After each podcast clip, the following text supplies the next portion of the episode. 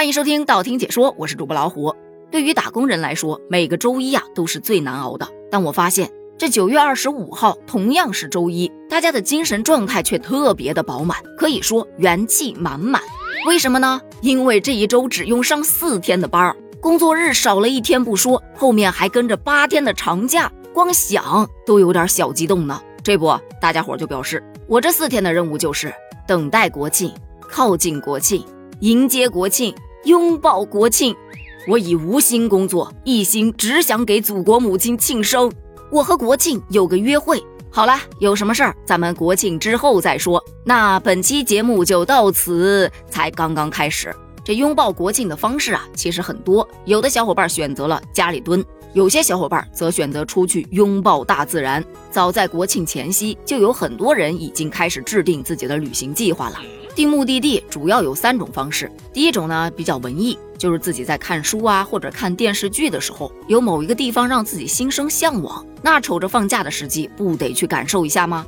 第二种属于口口相传，就朋友亲戚推荐的，自己去玩过的一些特别好玩的地方。哎，这地儿啊你一定要去，我跟你讲，那里有什么什么好玩的，不仅景美，人更美。如此一来，心一动，腿脚也就跟着动了。这一种是最不容易踩坑的。而咱们说的第三种，看网上的一些景点推荐，这是最最最容易踩坑的。因为景点的宣传图往往都会有一些铺天盖地的滤镜，把照片给你做成照片。比方说那十字路口，给你做成那种复古的，一看好像有一种时光交错的感觉。可当你来到现场，发现，哎，这跟我们家楼下那十字路口有啥区别呀？再看这个必须打卡的景点。一幢白色的房子坐落在绿树当中，那阳光透过树荫斑驳地照在墙上，就好像从童话里走出来的房子一样。来到现场，你会发现这房子就很普通一房子啊，这树就很普通一树啊。阳光，呃，阴天，没有阳光。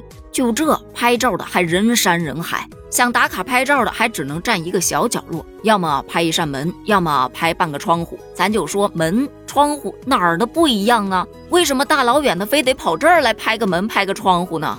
还有，你看那片草原一望无际，风在吹，马儿跑，别说多么的惬意了。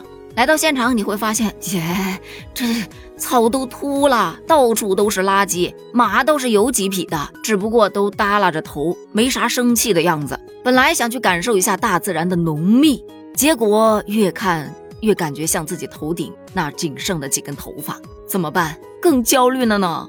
所以今天有小伙伴就教大家了：国庆出行先看差评，因为好评不一定是真实的好评。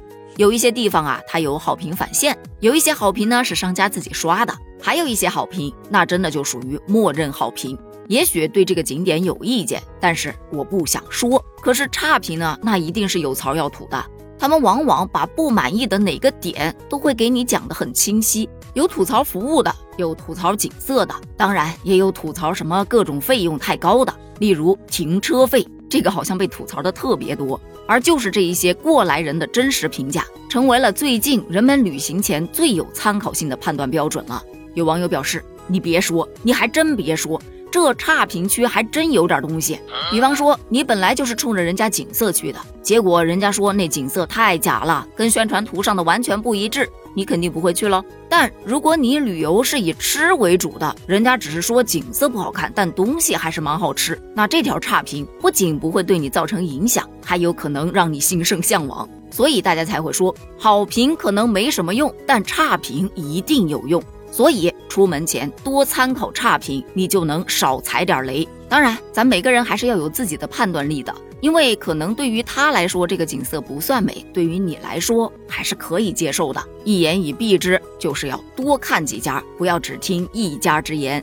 毕竟假期只有那么短短的几天，浪费了可就不再来了。可我今天看到另外一个话题，给我笑死了，说我发现了一个延长国庆假期的方法，那就是你在国庆假期后请七号到十三号这七天的假。再连上后面的一个周末，你就可以一直休到十月十五号了。